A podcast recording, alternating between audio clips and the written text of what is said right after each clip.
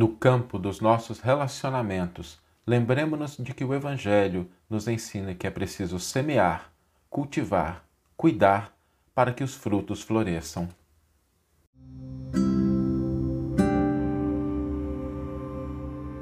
Você está ouvindo o podcast O Evangelho por Emmanuel, um podcast dedicado à interpretação e ao estudo da Boa Nova de Jesus através da contribuição do benfeitor Emmanuel. Hoje nós vamos refletir sobre um tema muito importante, que é um aspecto da nossa vida que são as nossas relações.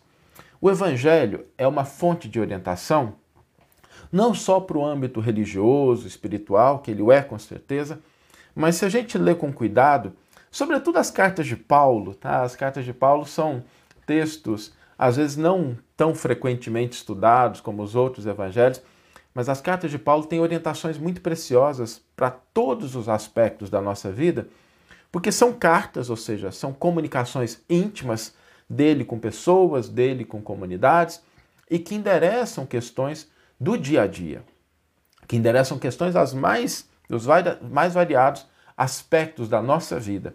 Então são textos muito interessantes e por isso a gente pode afirmar com segurança que o evangelho é uma fonte de orientação, de esclarecimento para todas as nossas situações, para todas as circunstâncias pelas quais a gente passa. Nós temos aí com certeza no Evangelho uma fonte de orientação preciosa. E quando a gente fala de relacionamento, é importante a gente se lembrar da importância dos nossos relacionamentos. A psicologia moderna já constatou isso, né? entre aspas, cientificamente, porque chegaram à conclusão de que o que determina a felicidade, a vitalidade da pessoa durante a vida, até a maturidade dela, até a velhice, não é só a questão de recursos financeiros, não é a pessoa ter titulações, não é nada disso, é a qualidade das suas relações. As pessoas que se relacionam, que têm relações duradouras, que têm relações alegres, relações de confiança, relações nutritivas, elas tendem a viver mais tempo e mais feliz. Então, os nossos relacionamentos são muito importantes. Agora, é preciso cuidar dessas relações. E como cuidar? Em primeiro lugar, nós precisamos entender que tudo aquilo que a gente cultiva na vida tem um processo de desenvolvimento, de aperfeiçoamento. Às vezes a gente busca colher frutos muito rápidos sem a gente ter semeado, sem a gente ter cuidado, sem a gente ter adubado. E às vezes é assim nas nossas relações também. Às vezes a gente vai para uma determinada relação e a gente, depois de algum tempo, a gente já espera que a gente tenha frutos adequados naquele ponto, que são os que a gente conhece. E, e o Evangelho não nos convida à ingenuidade. Às vezes a gente está numa relação com o cônjuge, com o filho, com o amigo, no ambiente da casa espírita, da igreja católica, evangélica, protestante, ou outras religiões também, as religiões afro-brasileiras, budismo. E a pessoa fala assim, mas, mas você não conhece isso ainda? Às vezes não. Às vezes a pessoa não tem a percepção, porque compreensão e entendimento não são coisas que se improvisam. São fruto do tempo, são fruto do esforço, são fruto da exemplificação. Ninguém dá saltos de compreensão. E quando a gente fala de compreensão, é dos mais diversos aspectos, né? Às vezes nas relações conjugais, que a gente fala assim, ah, mas fulano não entende bem o que eu quero, o que eu gosto. Às vezes não deu tempo, às vezes a gente não falou, às vezes a gente não deixou claro. Então, quando nós queremos construir relações nutritivas, relações duradouras, relações de vínculos reais, nós precisamos lembrar de cultivar. E quando a gente fala cultivar, é lembrando do campo, lembrando da terra, é lembrando do processo da natureza. Aliás, a gente já disse isso aqui algumas vezes. O Evangelho é uma lei da natureza. O Evangelho não é só um texto. Quando a gente olha a natureza, nós podemos também ler essa lei nas coisas mais simples.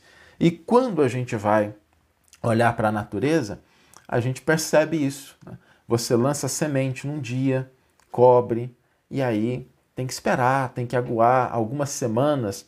Aqui em casa, eu, eu e minha filha, a gente está fazendo um pequeno experimento né, de uma horta doméstica. e a gente resolveu cultivar coentro aqui. E a gente plantou, né, eu e ela arrumamos local ali, plantamos, você coloca a sementinha, tampa e você fica aguando ali vários dias sem nem saber o que está acontecendo. Aí depois começam os primeiros ramos, começa a soltar as primeiras folhinhas, crescer, para depois ir dando o resultado que a gente espera. Isso é muito importante para que a gente, quando esteja se relacionando com filhos, com cônjuges, com amigos, com familiares, e a gente de fato esperar algo deles, né? esperar uma postura, esperar o um entendimento, esperar uma compreensão, esperar uma conexão, a gente precisa sempre se lembrar de que é preciso semear, é preciso cultivar, é preciso adubar com exemplo, para só então os frutos surgirem. Porque nas nossas relações, às vezes a gente se esquece da importância da gente construir as pontes primeiro. As pontes de afeto, a argamassa do exemplo, a estrutura da perseverança, né? Às vezes a gente precisa repetir as coisas. A gente precisa repetir as coisas uma, duas, três vezes. Eu me lembro que na minha vida profissional eu aprendi, aprendi uma regra, né, que eu aplico muito com as pessoas que estão, que é assim, a gente sempre vai orientar três vezes. A gente vai falar uma coisa, quando não der certo a gente vai repetir da mesma forma, sem irritação. Depois a gente vai falar uma terceira vez, porque isso é o compromisso do exemplo da perseverança. E Jesus, quando esteve conosco, imaginemos o Cristo, né? Não conviveu com as pessoas que de imediato recolheram os seus ensinos e começaram a produzir testemunhos de fé, de abnegação e de exemplo. Não foi assim. Muitos companheiros titubearam várias vezes. Pedro, para citar o exemplo que a gente mais conhece, é, negou Jesus mesmo depois de ter sido alertado, e lá no final, depois de estar convivendo com ele vários anos, ainda necessitava da compreensão, do exemplo. Então Jesus semeou, exemplificou, caminhou junto e depois, obviamente, nós tivemos aí esses grandes baluartes do evangelho que se tornaram os seus apóstolos, os discípulos, né? Mas não não foi uma coisa que Jesus chegou e falou assim, gente, agora estou aqui, a mensagem é essa, isso aqui é o que a gente precisa fazer. Então vamos lá, vamos começar a produzir frutos de qualidade. A vida não funciona assim. Ela nos convida a efetivamente né, trabalhar dentro das nossas relações em qualquer âmbito, entendendo que não se improvisam compreensão, entendimento, afeto, confiança. Todos esses elementos são resultado dos labores do tempo, da perseverança e do exemplo. Vamos ler agora a íntegra do versículo e do comentário que inspiraram a nossa reflexão nessa manhã.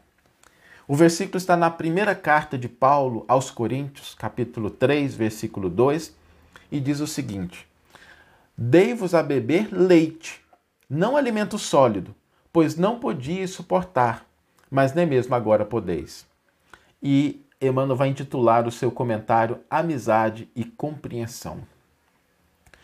Muitos companheiros de luta exigem cooperadores esclarecidos para as tarefas que lhes dizem respeito.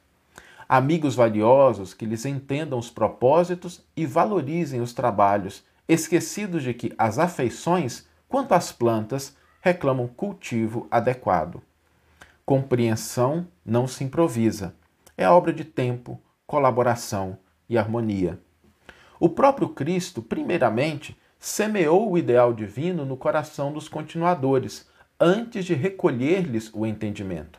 Sofreu-lhes as negações, tolerou-lhes as fraquezas e desculpou-lhes as exigências para formar, por fim, o colégio apostólico. Nesse particular, Paulo de Tarso fornece-nos judiciosa lição, declarando aos coríntios que os criara com leite. Tão pequena afirmativa transborda sabedoria vastíssima.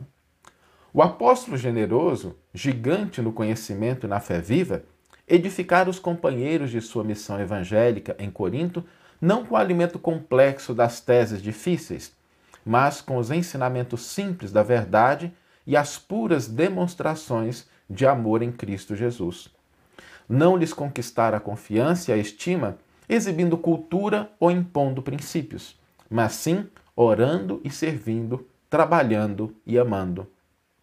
Existe uma ciência de cultivar a amizade e construir o entendimento.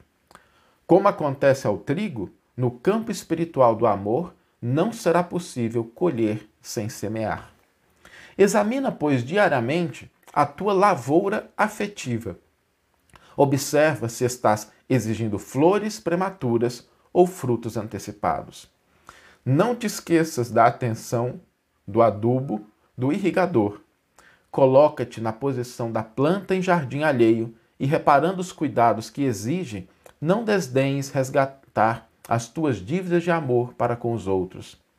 Imita o lavrador prudente e devotado se desejas atingir a colheita de grandes e preciosos resultados. Que você tenha uma excelente manhã, uma excelente tarde ou uma excelente noite e que possamos nos encontrar no próximo episódio. Um grande abraço e até lá!